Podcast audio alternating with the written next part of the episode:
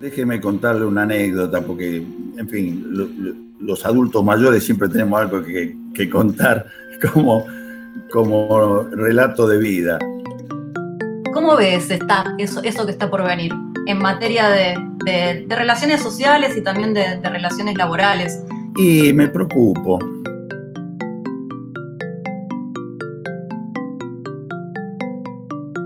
¿Por dónde empezar ese camino de desear de otra manera? Y bueno, ustedes quieren, quieren todo bien. Este, me parece que están exagerando. Digo. La mar en coche.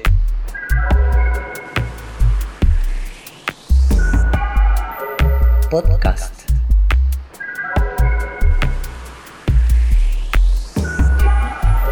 En foco.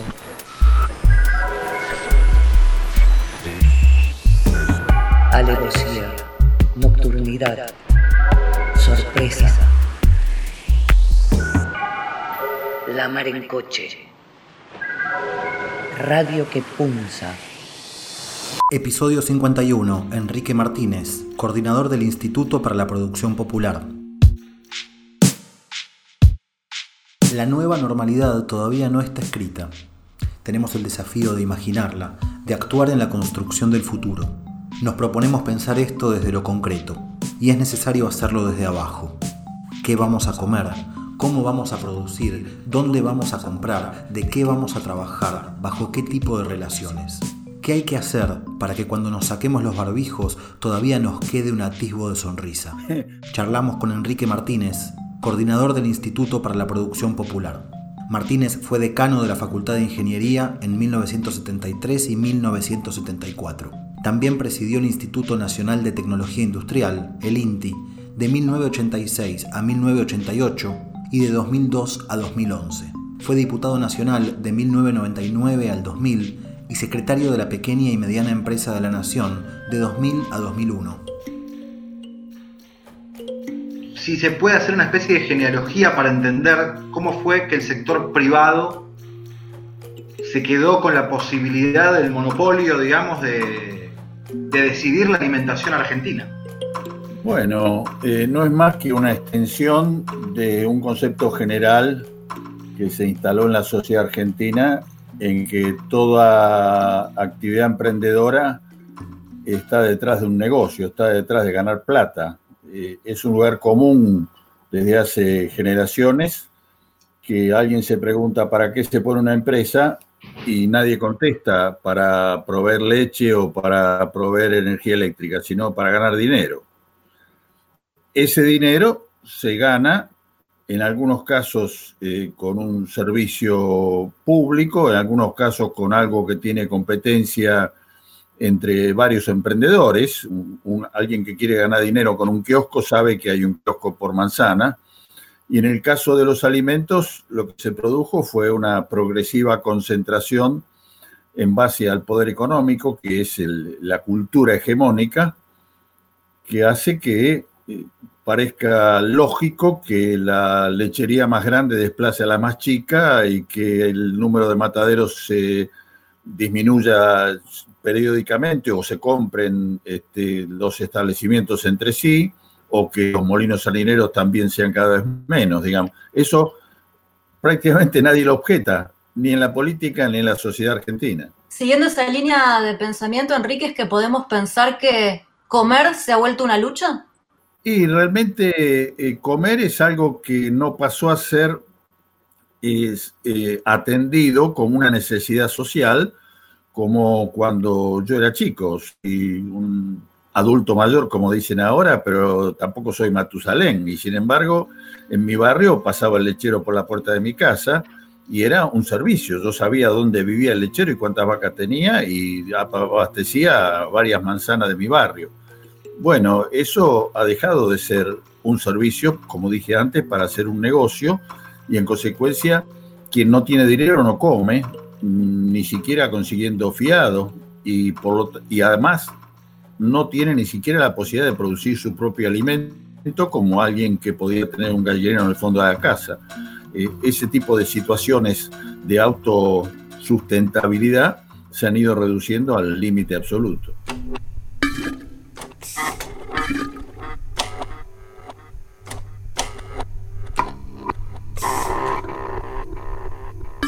Allá lejos en el tiempo, Alberto Fernández presentó un plan contra el hambre en agronomía y le pregunto si para usted había allí algún atisbo de pensar que la tortilla se vuelva o era una suerte de reproducción de, de este oligopolio privado. En realidad el programa admitía una realidad de punto de partida. Si hay un gobierno popular que accede a un espacio social y político donde no menos de un cuarto por un, 25% de la población pasa hambre, lo que hay que hacer es que deje de pasarla. Y eso no es a través de grandes programas de empleo en, en lo inmediato. El punto está en que quién provee los alimentos para que eso suceda, partiendo de la base que el Estado estaba y está dispuesto a distribuirlos a los alimentos. En rigor, se pensó que había posibilidad de que ingresaran productores pequeños, eh, cooperativas y la agricultura familiar a abastecer esos alimentos y en la práctica eso no sucedió por dos razones. Primero, porque el Estado no conoce suficiente la estructura de, de, producción y distribución de alimentos, por lo tanto no pudo apuntalar a los más pequeños. Y segundo, porque había un cierto mito en que la agricultura familiar rápidamente podía abastecer una proporción importante y eso no es cierto. Sobre esto le quería preguntar, porque a veces está como el pedido de las organizaciones sociales de alimentar, que si, nos dan cancha podemos alimentar al pueblo, digamos, ¿no? Parece ser un poco ese discurso. Y yo quería preguntarle si está la estructura o en qué estado está la estructura que puede llegar a conformar como red entre las pymes, las cooperativas, la agricultura familiar, pequeños productores. ¿Esa red para qué está hoy en caso de que esté la decisión política? Esa red no existe. En realidad lo que hay es una multiplicidad de pequeños productores que están fuera de las góndolas.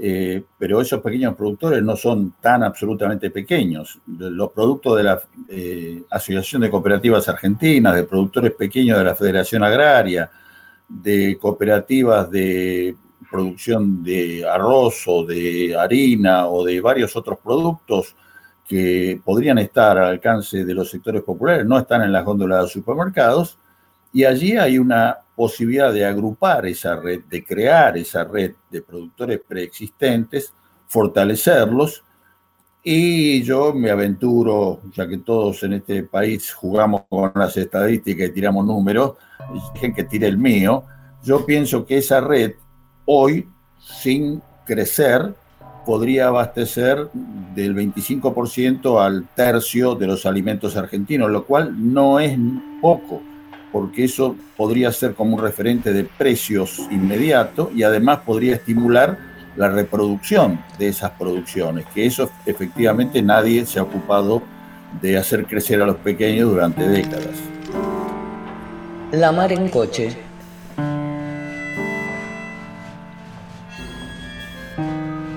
podcast. Enrique, en buena medida también esta conversación alberga la pregunta de cómo salimos de esto, esto que hoy denominamos pandemia y que ha puesto en evidencia eh, un modelo que, económico y productivo que también nos trae hasta aquí. Hablando un poco en clave de tratar de pensar cómo salimos de aquí, esboza en alguno de sus artículos la posibilidad de actuar de una manera casi similar a la manera en la que el gobierno o los gobiernos actuaron frente a la pandemia, a la, emergencia sanitaria. ¿Cómo sería esto en términos económicos? Bueno, ¿cuál fue la tesis central del gobierno para eh, disponer la cuarentena? Ganar tiempo para estudiar cómo resolver eh, la situación aguda cuando crecieran los contagiados. Por suerte, los contagiados han crecido muy poco eh, pero han crecido y en todo caso la filosofía fue básicamente preparémonos para cuando venga lo peor. Yo lo que sostengo es que hay que prepararse para producir bienes y servicios y para tener a la población ocupada para cuando la pandemia este, atenúe su efecto. Y eso significa estudiar ahora qué hacer dentro de algunos meses cuando descubramos, si es que no hacemos nada en el interín, que buena parte de las actividades que involucran agrupamientos importantes de gente van a tener una pérdida de jerarquía social y además una pérdida de viabilidad. Me refiero, todas las reuniones culturales, todas las reuniones deportivas, eh, todo el problema de la gastronomía, que masivamente eh, se está resolviendo a través de ir a buscar al mostrador, pero que no tiene básicamente nada que ver con la forma en que la gastronomía se desarrollaba antes de la pandemia. Bueno, esos centenares de miles de personas eh, tenemos la costumbre en el capitalismo, lamentablemente, de pensar que en tanto en cuanto no seamos nosotros, eh, el problema no es grave. Esos centenares de miles de personas no solo van a pasar, van a pasar dificultades ellos, sino que se produce una cadena de deterioro general en la economía que hay que contrarrestarla. Y para eso hay que, a mi juicio, comenzar a pensar ya en dos cosas. Cómo transformar esas actividades para que no eh, dentro de cuatro meses no estemos soportando la idea de que para ir al fútbol en un estadio donde cabían 40.000 personas, solo cabrán o podrán contener a 3 o 4.000 personas que por supuesto pagarán 10 veces lo que pagábamos la entrada antes y lo demás nos quedaremos en casa y además dependeremos de un monopolio u oligopolio de difusión de los partidos. ¿Cómo resolver ese problema? para beneficio colectivo. Y eso también para los teatros y también para los espectáculos masivos. Vale decir, cómo evitar que achicar la presencia de gente sea indiferente para los productores del espectáculo y sea indiferente para los que tienen más dinero y los que nos perjudiquemos seamos los demás. Bueno, eso hay que pensarlo, me parece, rápidamente. El Estado podría tener soluciones muy efectivas si apelara, por ejemplo, a eh, emprendedores teatrales o de espectáculos para combinar actividades presenciales con actividades en red que ambas le dieran rédito tanto a los grandes como a los chiquitos, si no fueran propiedad de un monopolio o un oligopolio, y agregar a esto las nuevas actividades que deberían sustituir o complementar aquellas que van a perder generación de trabajo. Yo creo mucho como perspectiva, además de las tradicionales, de que hay que recuperar los planes de vivienda, de que hay que recuperar la transformación masiva de la energía eh, domiciliaria a energía renovable, que ahí hay centenares de miles de trabajos por delante, la nuevos eh, ámbitos interesantes de generación de trabajo como el turismo interno. Yo creo que el turismo internacional va a perder buena parte de su prestigio y además del prestigio, en todo caso, no va a poder superar rápidamente la paranoia colectiva de suponer que no se puede viajar al, al mundo central y en consecuencia tenemos la oportunidad de desarrollar turismo interno en numerosísimos proyectos que han quedado desatendidos y que incluso no son conocidos por los grandes centros urbanos. Si yo hablo hoy del bañado La Estrella en Formosa, probablemente algunos pocos miles de ciudadanos argentinos conozcan ese maravilloso lugar y allí casi no hay infraestructura turística. Habría posibilidad de desarrollar una importante infraestructura turística, lo mismo que en Corrientes o lo mismo que en buena parte de la cordillera. Hay numerosos lugares de la Argentina donde se pueden desarrollar proyectos turísticos y me parece que hay que pensar ahora, no dentro de ocho meses cuando veamos que la gente solo sabe ir a Mar del Plata e insultarnos porque no puede ir a Miami.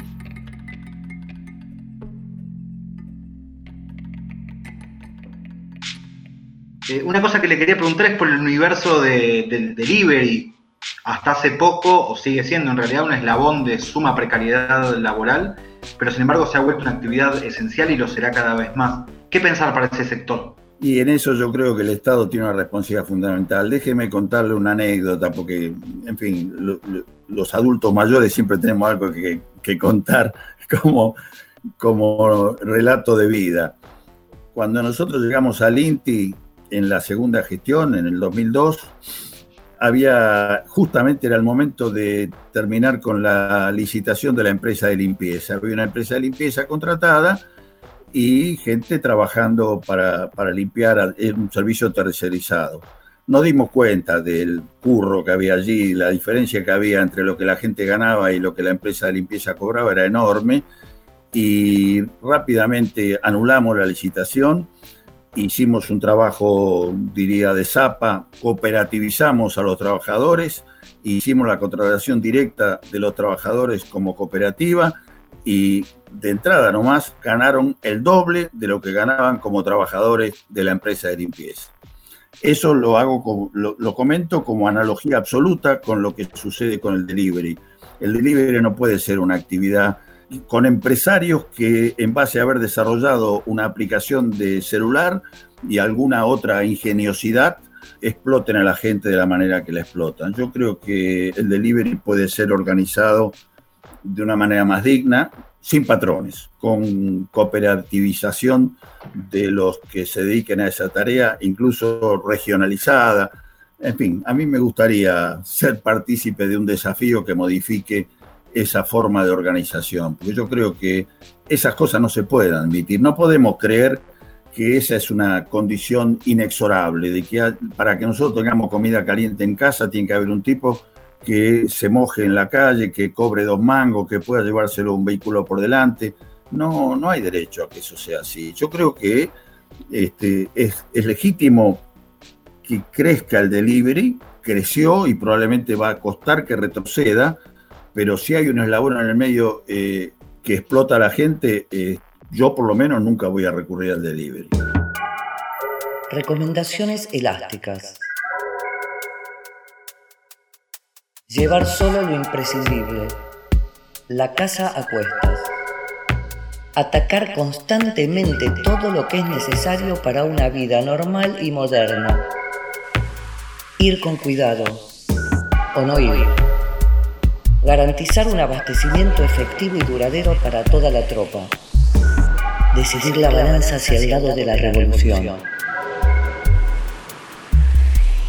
Así, poco a poco, se irán paralizando todas las ciudades. La mar en coche. Foco de incendio.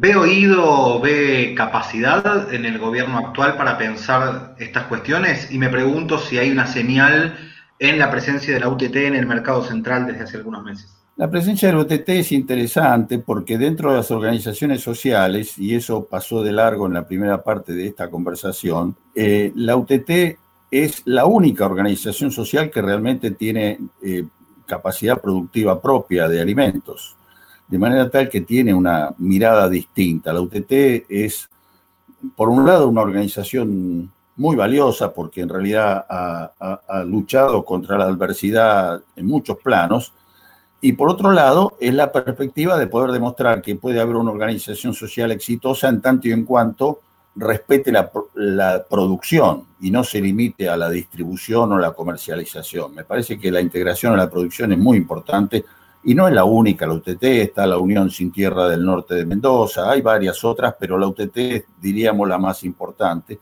Y la presencia en el mercado central genera un desafío primero a la UTT, porque la primera que tiene que entender cómo se maneja una organización donde no está representado solamente los excluidos eh, es la UTT bueno, ese camino es un camino de aprendizaje que esperamos poder acompañar. Nosotros tenemos mucha aspiración de sacarnos la cuarentena de encima para sentarnos con el presidente del Mercado Central a analizar fraternalmente cómo podemos colaborar en una potenciación de una organización tan importante como el Mercado Central.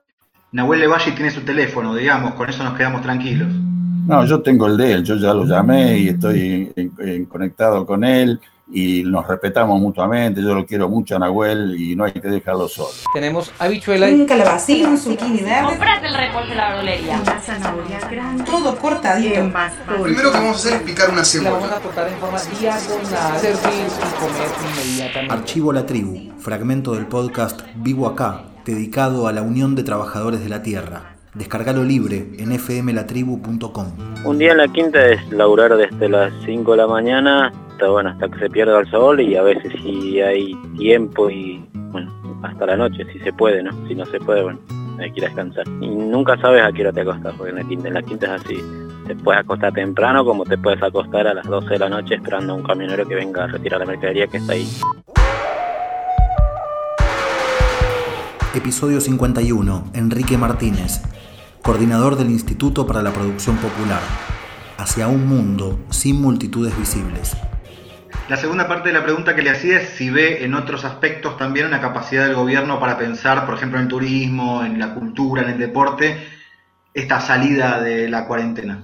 Y me parece que aisladamente sí, yo he escuchado algunas manifestaciones interesantes del ministro de Deportes y Turismo, pero a mí me gustaría que se serenara un poco la vocación de exponer títulos para pasar a pensar en, conjunto y en términos colectivos una estrategia, porque esto que acabo de decir yo, en cuanto a que hoy hay que pensar para tapar los agujeros de dentro de unos meses, lamentablemente hasta ahora no lo escuché de ninguna función ejecutiva. Me parece que me podrían decir, bueno, pero estamos ocupados de la pandemia. Eso es relativamente cierto, porque los que están ocupados de la pandemia son algunos ministerios. A mí me gustaría que los otros ministerios que están cumpliendo una función colateral estén pensando el día de mañana. Pensando un poco también a, futuro y con relación a esto que tiene que ver con la cadena productiva, sobre todo en alimentación, plantea la posibilidad de que los municipios vuelvan a recuperar o que centralicen eh, un lugar clave en lo que tiene que ver con la distribución de, de alimentos. Le pregunto esto pensando más que nada en la organización de futura de las ciudades, en la posibilidad de que los alimentos, como que los alimentos estén más cerca de las ciudades y de esa manera eliminar cadena de intermediarios para que la descentralización sea más, digamos, organizada en ese sentido y no haya que pagar tanta cadena de, de intermediarios para que las ciudades queden abastecidas de alimentación. Yo creo firmemente en ese principio, que el municipio tiene que ser un organizador de la vida más potente que lo que ha sido históricamente. Y creo que eh, desde que comenzó el gobierno de Alberto Fernández y por supuesto desde que comenzó el problema de la pandemia, se ha puesto en juego la capacidad, los reflejos de los intendentes de buena parte del país. Yo conozco bastante bien las reacciones en la provincia de Buenos Aires y pienso que hay una diferencia significativa entre aquellos municipios que están, diría, con ciudades rodeadas de campo, donde el ámbito rural es algo natural, que es algo que se conoce, respecto de los municipios del AMBA, donde lamentablemente los intendentes han organizado trabajadores industriales o han tenido que conducir o, o, administrar la vida de trabajadores industriales y de consumidores en general, no han tenido que producir con la tierra. Y las reacciones de los municipios más pequeños han sido más que interesantes. Yo conozco municipios que están comprando alimentos a granel con, los, eh, con el dinero que el gobierno les ha suministrado como ayuda y están fraccionándolo en su territorio, consiguiendo simultáneamente mantener el trabajo, porque algún trabajo generan al fraccionar, y bajar los precios. Eso no se le ocurre a un municipio de Lamba, porque sus reflejos productivistas, sus reflejos vinculados con la tierra son más débiles. Yo creo que ahí hay que trabajar eh, bastante más el tema, evitando que un municipio crea que el éxito consiste en abastecer los comedores populares, que por supuesto es una solución de urgencia, pero si esa es la forma de vida, no es una forma de vida deseable. Lo que hay que hacer es abastecerlos hoy y reemplazarlos mañana por formas de trabajo más sustentables. Enrique, eh, parte del planteo que Maru le hacía de poder acortar la cadena de producción, no estar pagando cuando comemos una pera todo el petróleo del traslado de esa pera absurdamente, eh, nos preguntábamos también por la importancia de las ferias y los mercados como lugar, pero vemos la tensión a futuro de que fortalecer esto no va muy de la mano con la dificultad de las grandes concentraciones. Cómo poder llevar adelante una política de ferias, de mercados, de vínculo directo entre el productor y el consumidor pero a la vez eh, evitar las aglomeraciones, aunque sea por un periodo de tiempo que creemos que va a ser más largo de lo que estamos imaginando. Bueno, yo allí tengo una, una tesis que la ha ido fortaleciendo a lo largo del tiempo. Yo creo que el mercado popular municipal, así lo hemos bautizado nosotros, es una figura clave para cambiar la modalidad comercial en la Argentina. Em, serían mercados administrados por entes mixtos entre el municipio y una, una o varias, son varias seguramente, entidades que se hagan responsables de administrar, no de comprar y vender, sino de administrar un consorcio de productores donde los que tengan los puestos dentro del mercado sean solo productores. Pero uno diría, bueno, pero el productor de hierba va a tener que estar en 200 lugares al mismo tiempo. No, justamente. Eh, la idea es que un productor de hierba pueda mandar a cada uno de esos 200 mercados, hipotéticamente, la hierba y su responsabilidad será solo poner la hierba allí y allí se venderá por cuenta y orden de él con un empleado que probablemente pague él a tiempo completo o a tiempo parcial, eso es una tontería menor, pero con una administración que no hace un negocio con él, simplemente es como un administrador de consorcio que cobra una tasa por la operación. Eso no, no, no, no, se ve complicado por las grandes aglomeraciones, porque un municipio como Tigre, donde nosotros hemos pensado que podríamos avanzar y todo está dificultado por la cuarentena, no tendría ningún problema en tener cuatro o cinco o los mercados que fuera, digamos, una dispersión suficientemente grande que reemplace las actuales ferias, que son, diría, temas muy eh, esporádicos. La feria tiene la dificultad de que por ahora las ferias son de intermediarios y las ferias de productores tienen la dificultad que el productor no puede estar en todos lados. Con lo cual, si las ferias van a seguir siendo de intermediarios, en realidad van a ser una forma, discúlpenme la expresión, pero medio mugrienta de vender caro lo que le podemos comprar al verdulero.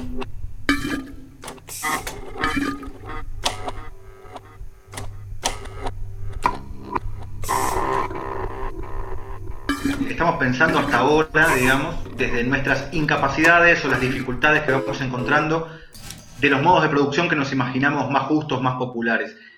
Sin embargo, por ahí nos gustaría también pensar cuál puede ser la reacción de las grandes cadenas concentradas en caso de que un país avance en este sentido. No es gratuito avanzar en el sentido que estamos describiendo, ¿no? ¿Con qué armas cuenta la gran distribución privada este, en caso de que avance un proceso popular de producción como el que estamos describiendo? Con el arma de bajar los precios.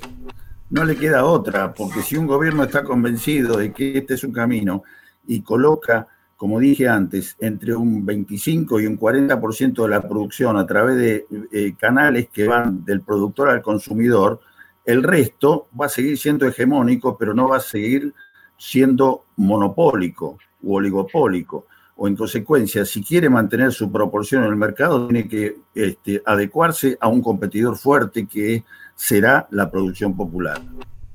Sobre este tema te recomendamos escuchar el episodio 19 una charla con Nazaret Castro, autora de La dictadura de los supermercados. No alcanzó con la política de control de precios entonces.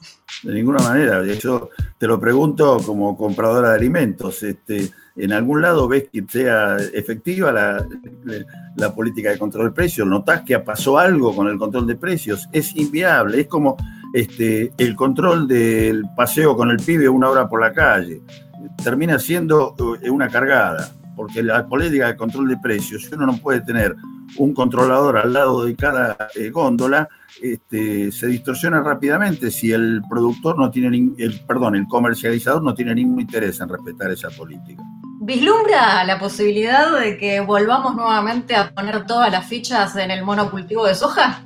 Bueno, ya hay eh, una importante proporción de de, fichas puestas allí que no retrocedieron más que reemplazando parte de la soja por maíz. Me parece que producir soja y maíz para exportación sigue siendo una actividad tan digna y tan eh, valorable para la Argentina como producir algo de petróleo para exportar o producir eh, acero para exportar. El punto es que, así como promovemos la producción de, de ciertos cultivos, eh, habría que eliminar ese concepto que vos acabas de señalar del monocultivo. Me parece que la desaparición de los cinturones hortícolas o cinturones que, produzcan pollos o leche alrededor de los pueblos de la Argentina es este, realmente algo que ni siquiera se le puede explicar a un visitante eh, del mundo desarrollado. Nosotros deberíamos tener una densidad de producción de alimentos disperso por la Argentina mucho mayor que la que hoy tenemos. La Mar en Coche Podcast. En foco. Cuando estuvo varios años al frente del INTI, ¿cómo le fue en esa batalla para desarmar los monocultivos?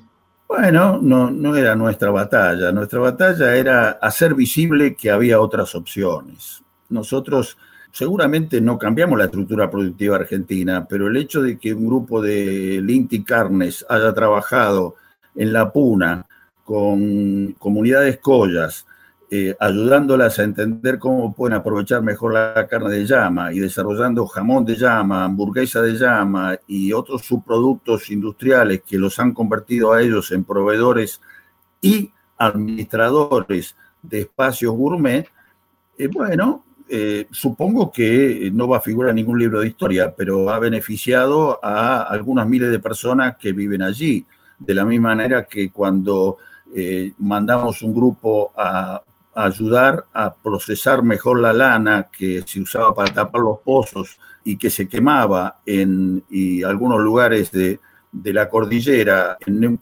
Neuquén y en lugar de eso hicieron fieltro y desarrollaron una lógica de abastecimiento local de aislaciones de, viviendas y de este, una serie de artículos importantes hechos con fieltro, me parece que mostramos que el camino de la pequeña industria, mirada desde la necesidad local, es un camino que, bueno, que no tiene límite. Nosotros cuando terminaba nuestra gestión, se organizó en Tecnópolis una exposición de la industria rural que luego no se concretó porque hubo desavenencias con el Ministerio de Producción de aquel entonces, y teníamos preso un material con 180 situaciones distintas que se habían ejecutado, que no eran títulos, no era mero vocación de hacer alguna cosa.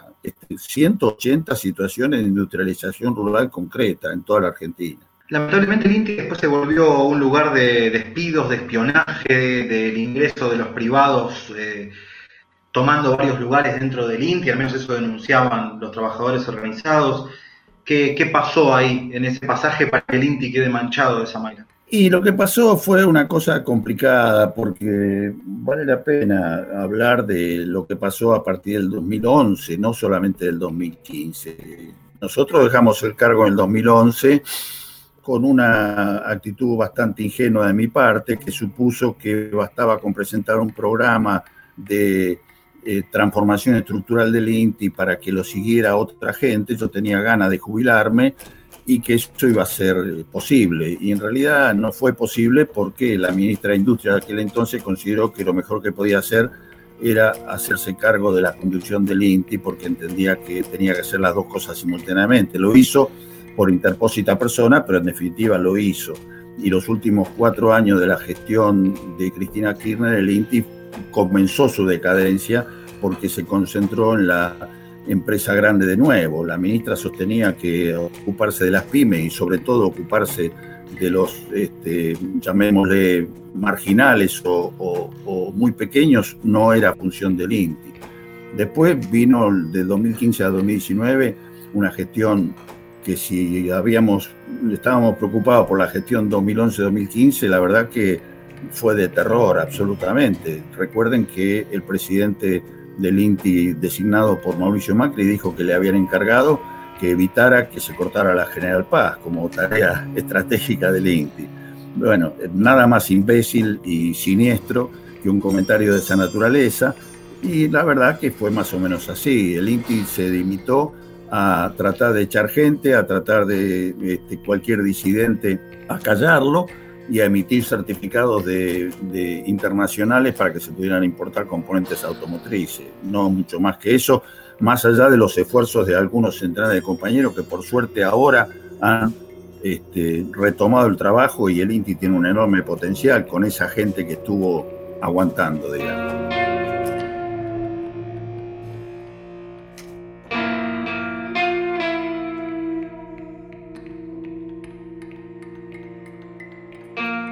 Episodio 51. Enrique Martínez, coordinador del Instituto para la Producción Popular.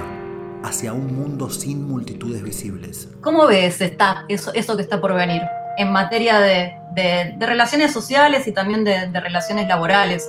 Y me preocupo, porque creo yo, yo estoy haciendo la cuarentena en una chacrita en Lobos, en cinco semanas he salido dos veces de mi casa al pueblo a comprar alguna provisión.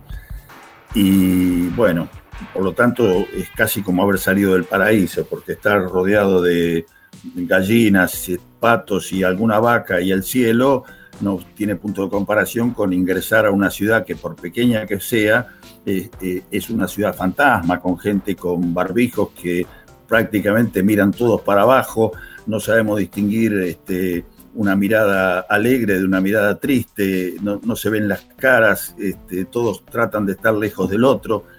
Ese tipo de, como diría, de precaución generalizada mm, ya se reflejó en Capital Federal en algunos conflictos bastante absurdos que la prensa ha difundido, ¿no es cierto?, de aplaudir a los médicos y por otra parte insultarlos porque viven en la pieza, en, la, en la casa del lado me parece que se van a trasladar, me parece que es una este, extensión de algo que estaba alarmado en la sociedad argentina y en el mundo. Eh, el, miedo por el otro eh, es una, característica de, de un capitalismo degradado que obviamente no va a morir de muerte natural, que tiene que ser reemplazado por otras cosas, pero que nos va a hacer la vida cada vez más complicado. ¿Qué puede pasar para no caer en la este, desesperanza y me parece que hay que construir una, mística colectiva, eh, identificando eh, aquellas cosas que nos pueden llevar a generar trabajo para todos y con trabajo para todos seguramente la posibilidad de que todos vivamos dignamente. O sea, lo que sea solución para todos puede hacer que nos saquemos los barbijos con una sonrisa. Enrique, justamente con la pregunta sobre el futuro, eh, nos preguntamos también por el deseo, un poco, cómo hacer para que cambie nuestro mapa de deseos, incluso a nivel consumo, donde la publicidad nos ha hecho tremendos efectos, donde a través de un paquete pensamos que estamos consumiendo algo más rico porque la publicidad así nos lo vendió durante mucho tiempo. ¿Cómo cambiar ese mapa de configuración del deseo? Es decir, cómo recibir la bolsa de papa del productor directo que por ahí viene llena de tierra y no viene cepillada como la vemos en el supermercado mayorista. ¿Por dónde empezar ese camino de desear de otra manera? Y bueno, ustedes quieren, quieren todo bien, este, me parece que están exagerando. Digo, efectivamente ese es un problema, pero eh, toda solución es colectiva y es entender que eh, realmente estar cerca del productor nos beneficia. Eh, no creo que el camino correcto sea levantar la bandera de la agroecología asociando la agroecología a productos 30% más caros que los demás. Es decir, la agroecología tiene que defenderse en un país pobre donde la diferencia de precios es relevante para la cultura popular y en consecuencia hay que hacer productos agroecológicos, pero que compitan con los productos, eh, llamémosle, industriales. Bueno, y, eso tiene que ser dinamizado desde, desde, desde la sociedad. A mí me parece que una de las cosas que nosotros tenemos que conseguir, y en eso nosotros estamos muy, muy atentos, es que la dirigencia política se involucre en esto, que no, que no quede esto sectorizado y sectarizado en manos de organizaciones sociales de diversa naturaleza, algunas que representan a los más pobres, otras que representan a los vegetarianos, otras que representan a aquellos que quieren la energía renovable, y todo el mundo representa cosas defendibles, pero de manera tan aislada y con intereses tan parciales que solo puede ser superado por lo que yo sigo creyendo que es la unidad aglutinante, que es la unidad política. Si, si la dirigencia política de un espacio puede representar todos estos intereses mancomunadamente, me parece que, vuelvo al concepto, podemos construir la mística. ¿Qué sería un mundo sin multitudes visibles? Y es un mundo donde la multitud existe, pero como comunidad de intereses y de visiones, porque la pandemia, como dije antes, nos obliga a que pensemos en estadios de fútbol semivacíos o en salas de teatro con un tercio de la capacidad ocupada, o manifestaciones dudosas, porque la gente tiene temor de, de sumarse aún a los compañeros por la calle. Bueno, pero esa comunidad de intereses hay que expresarla en proyectos de la dimensión que hemos mencionado, proyectos turísticos, proyectos de forestación, proyectos de transformación de la eh, forma en que se entrega la energía domiciliaria para pasar a integrar la energía renovable, eh, proyectos de alimentación donde el productor esté cerca del consumidor. Mire, proyectos, proyectos que puedan ser pensados en términos colectivos para una Argentina que, como el resto del mundo, va a tener dificultades para juntarse masivamente en la calle, me parece que podemos tener por docenas. El punto es que entendamos que es condición necesaria para tener una vida mejor. La Mar en Coche somos Maru Valguter, Ariel Izajaro, Celina Sereno, Diego Escliar. Locución artística, Carmen Valiero. Textos artísticos basados en La Guerra de Guerrillas, de Ernesto Che Guevara. Todos los episodios en marencoche.wordpress.com y en Spotify.